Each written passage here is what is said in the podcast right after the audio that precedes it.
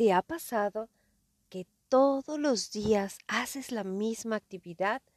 Te despiertas corriendo, te metes a bañar, te lavas los dientes o desayunas en el orden en el que tú lo manejes, arreglas los pendientes, vas volado al trabajo o a dejar a los hijos a la escuela haces tus actividades siempre con una agenda y con el tiempo, corriendo, para salir a comer de volada y a ver si te alcanza el tiempo y a comer lo que puedas comer, regresar a trabajar, salir de trabajar, correr porque el tráfico se pone pesado, de pronto tener que ir por los niños a la escuela, hacer tus pendientes o tus otras actividades. Uf, ya me cansé. Y todavía tenemos que prepararnos para el siguiente día. Cuando nos damos cuenta, nuestras energías se han agotado y el día también. Pero, ¿estamos viviendo? ¿O estamos dedicando cada uno de nuestros instantes a sobrevivir sin darnos cuenta de pronto que ya pasó un día, una semana, un mes, un año? Y que todas esas cosas que querías hacer para ti no las hiciste. Hmm. Definitivamente es complicado en estos tiempos. Pero ¿Qué pasaría si te digo que puedes ser feliz y ahora dedicándote tiempo para ti? Y de eso se trata el episodio de hoy, el episodio número 6. Vamos a hablar acerca de ser feliz en el aquí y en el ahora. ¿Estás listo para escuchar un episodio más de Encuentra tu voz? Acompáñame.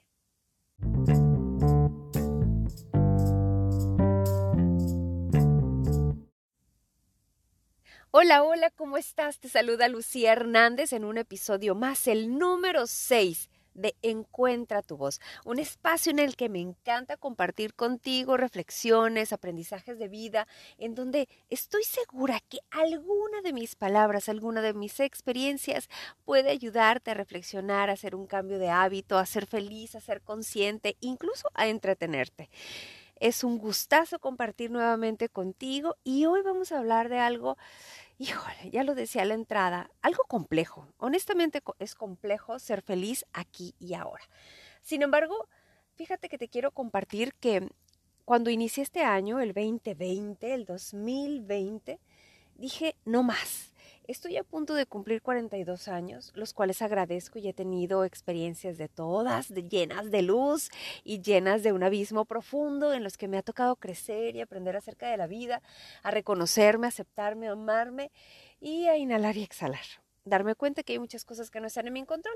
Pero bueno, de eso hablaremos en otro episodio. De lo que sí vamos a hablar el día de hoy es de cómo dejar de correr, cómo dejar de tener esta ansiedad de los tiempos de entrega, de los deadlines, de alcanzar a hacer lo más que podamos en todo el día que disponemos, en incluso lograr descansar adecuadamente.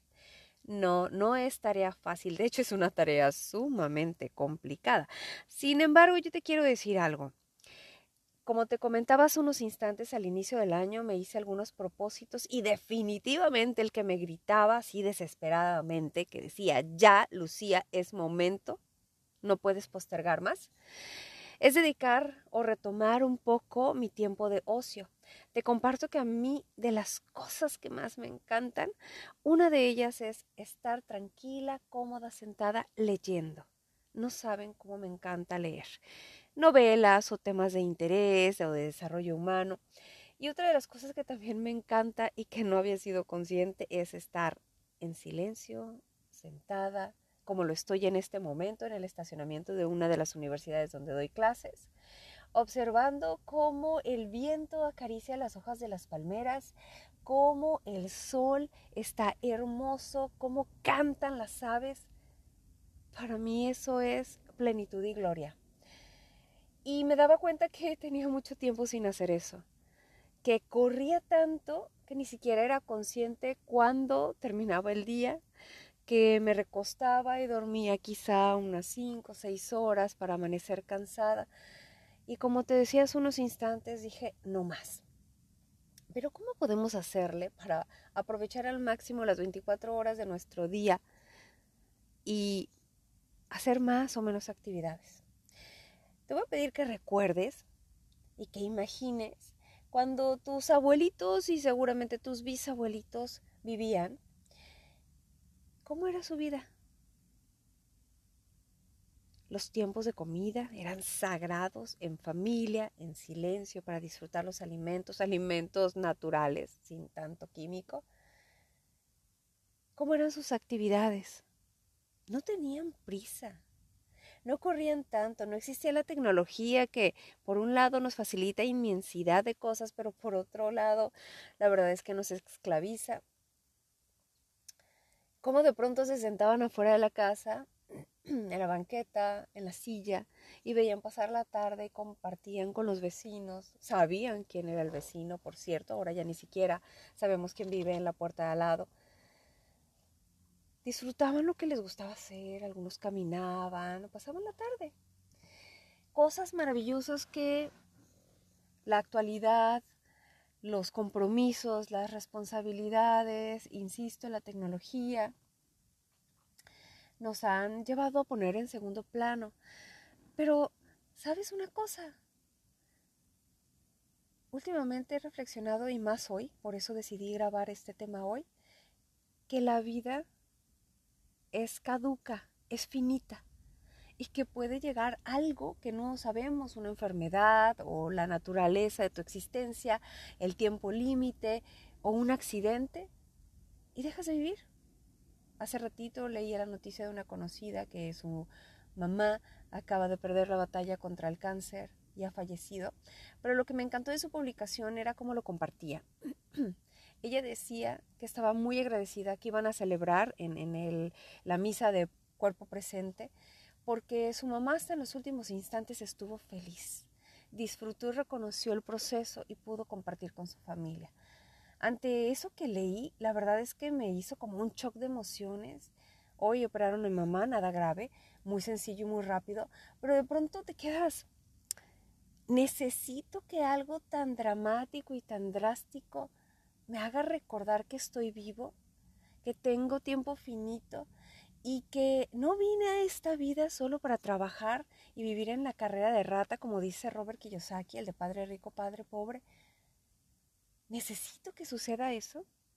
No puedo recordarme todos los días la dicha que tengo de disfrutar una nueva cuenta de 24 horas disponibles para mí, para construir la experiencia que quiero vivir y que quiero compartir con otros. Somos conscientes cuando nos detenemos y dejamos de correr, cuando estamos en silencio. Y no, no necesitamos ir al Tíbet, ni al monte tal o cual, ni a un lugar a meditar.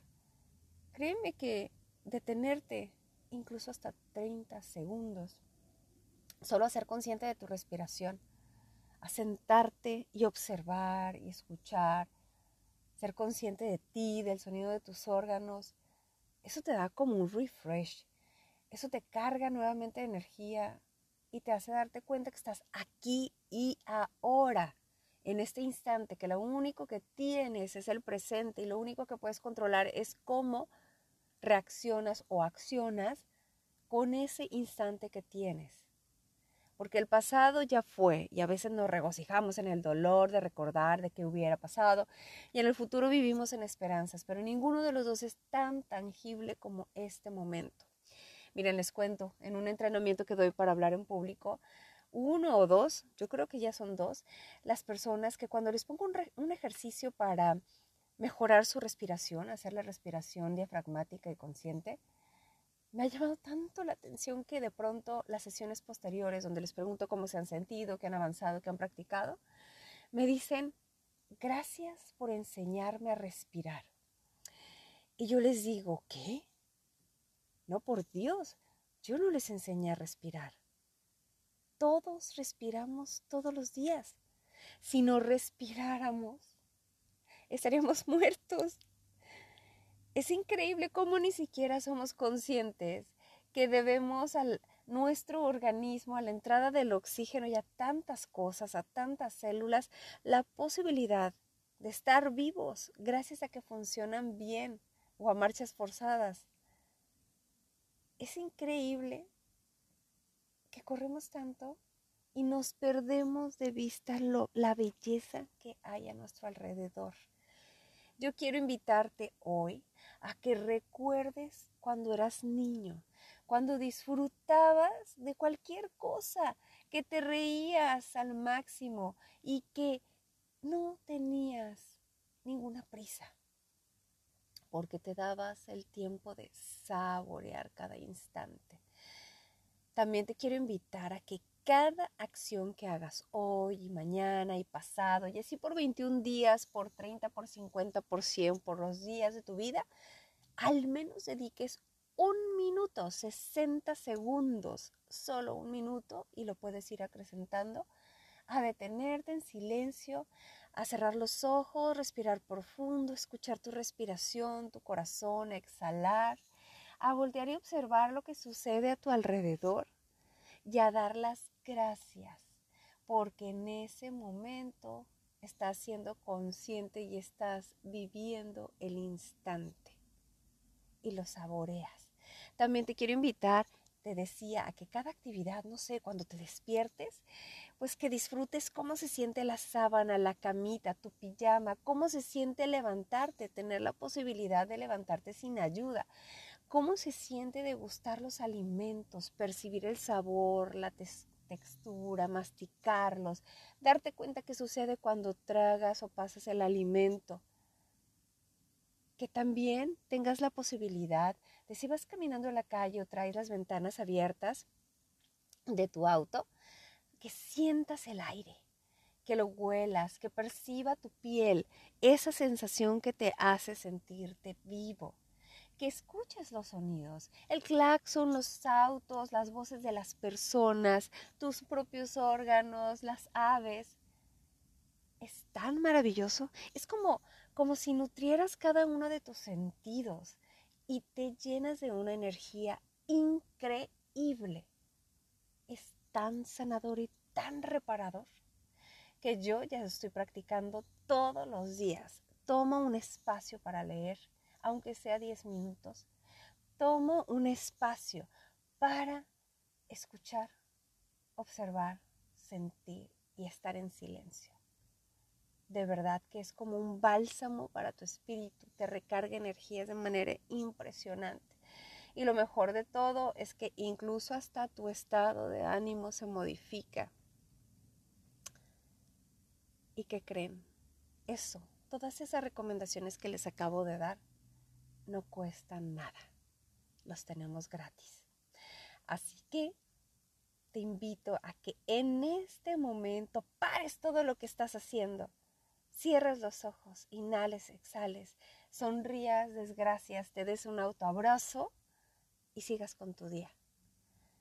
Es necesario que todos nos relajemos y que nos dediquemos un instante para agradecer para ser consciente en dónde estoy, a dónde voy, qué quiero, qué tengo, qué disfruto, quién soy en el momento presente.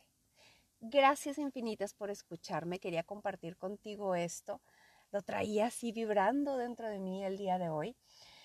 Te agradezco que compartas este podcast, que se lo hagas llegar a alguien que necesite algunas palabras inspiradoras o algunas palabras que le permitan reflexionar o que simplemente me lo vaya acompañando en el momento que vas manejando o en el trayecto de un lugar a otro.